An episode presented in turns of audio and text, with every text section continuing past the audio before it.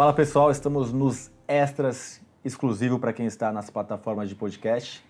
A gente gravou um programa bem bacana, assista lá bloco 1, bloco 2, sobre regramento de vagas de garagem com o Rodolfo Costa e com a Isabel Belli, síndicos profissionais de sucesso aqui no estado de São Paulo. Rodolfo, você estava contando aqui, fora do ar, entre o intervalo. É um probleminha é, de organização minha mesmo, né? Um condomínio que fizemos remanejamento das vagas para aproveitar melhor, pela essa questão de muitas vagas presas, né?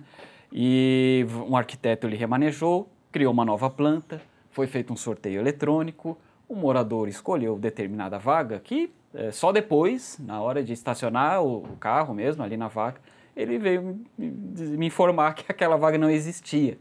É, faltou fazer o cara crachar entre planta e, e, e, e, a garagem em si. É a sorte que o condomínio ainda estava pouco ocupado, eu acabei cedendo a minha própria vaga para ele.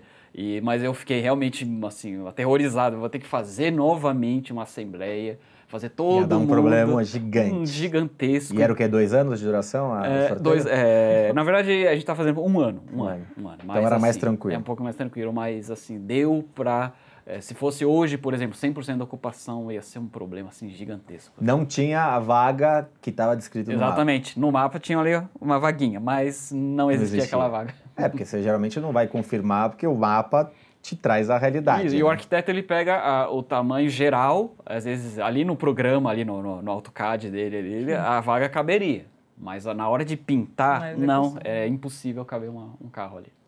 Problema. Problema. Mas deu tudo certo. Deu tudo certo, graças a Deus. O que, que você traz pra gente, Isabel? Ah, eu uma, um, um caso muito chato de um conselheiro num condomínio de altíssimo padrão, quatro vagas por, por por apartamento. E ao invés dele dar o exemplo como conselheiro, né, ele começou a trazer para a vaga de garagem alguns itens móveis de uma mudança que ele estava fazendo. Uma mudança não, uma reforma que ele estava uhum. fazendo. Então, Virou um depósito. Ele começou, a, ele já tinha o depósito dele, mas já não cabia, né? É, por conta da reforma, e daí ele começou a colocar na vaga de garagem. E assim, é, em reunião com o conselho, com o corpo diretivo, a gente conversou com ele, né? Olha, não é para isso. Na, no, próprio no próprio regulamento interno, né? Já previa, né? A, a, é para guardas de veículos. E não, mas vai ficar só dois dias.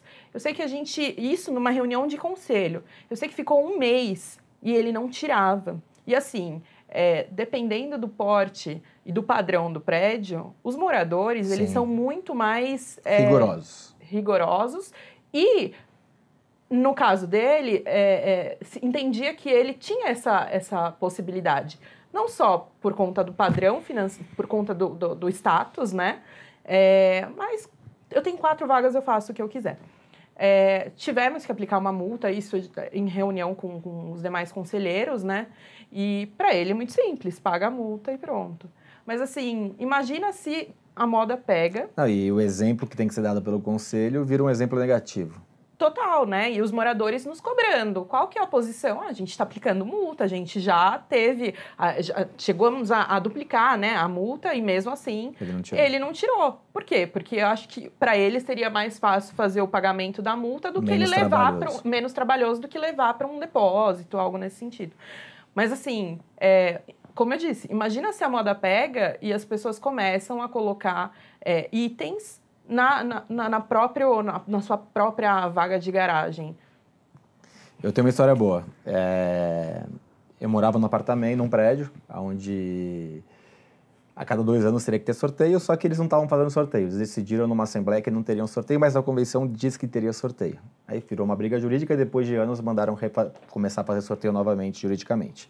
Mas ficou muito tempo, o tempo que eu morei lá, acho que em torno de quatro anos, não tinha sorteio.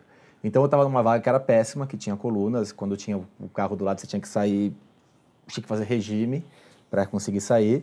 E aí minha mulher ficou grávida, primeiro começou a complicação, mas o carro do lado não era tão grande. Depois, quando meu filho nasceu, o carro do lado era o cara trocou para um carro maior e você tinha mais dificuldade de sair. E não tinha como sair da garagem com meu filho. Uh, não tinha, tinha uma coluna tal. E aí, o que, que eu falei para minha mulher? Para na vaga de visitante. Informei o conselho, ó, a gente vai parar, síndico profissional, e a gente vai parar na vaga de, de, de visitante, porque não tem o que fazer. Vou fazer o quê? Parar o carro meu, minha, com um filho de dois meses, minha mulher ia trabalhar, deixava na minha sogra, ia trazer, deixar, parar na rua, parar na vaga de visitante, até resolver o problema. Fui multado. Duas vezes. Aí o síndico chegou para mim e falou, cara, eu, eh, tem a questão política, era um síndico profissional, falou, o conselho quer te multar, tal, eu vou te multar, embora eu acho que esteja errado. Eu falei, não, não tem problema, eu vou para a Assembleia e, e vou reverter essa multa, porque tem um negócio chamado bom senso, né? E o condomínio era aquele condomínio gigante, assim, condomínio clube. Então, a vaga, se eu parasse na rua, eu tinha que, minha mulher tinha que andar, tipo, uhum. tipo, 300 metros para chegar na última torre, que era minha torre, chuva. Era coisa que não tinha, não tinha sentido. Uh, eu consegui reverter a multa, lógico, mas continuei com esse problema até eu, eu me mudar de lá. Eu me mudei, aluguei o apartamento e aí eu soube que no sorteio, um dos conselheiros que mandou me multar foi caiu nessa vaga. Deus faz, fez uma vingança aí com, com, ele. Só que eles fizeram, eles foram lá e rasparam a pilastra que tinha.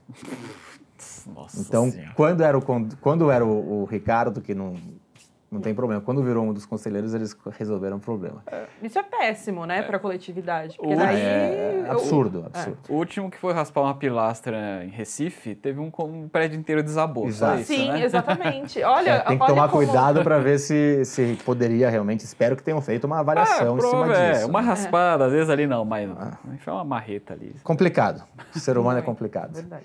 Muito obrigado, Isabel. Eu que agradeço. Muito obrigado, Rodolfo. Obrigado. Muito obrigado por estar nos assistindo esse extra especial no podcast. Temos também bloco 1 e bloco 2 entre mais de. Quantos programas já previu foi gravado aqui? Mais de 300, 400 do, do Condomínio em Pauta? Nossa, já tem mais de mais de 500, 550. mais de 550 Nossa. e mais de só do condomínio. É, do resto é mais de 1.300 na, no YouTube, 1.400 no YouTube. Cara, maior do então, mundo. Então, ende aí na Conta TV, já estamos batendo 4 milhões e meio de visualizações. Graças a Deus no canal que deu muito certo. Vejo vocês semana que vem. Um abraço. Um beijo a todos.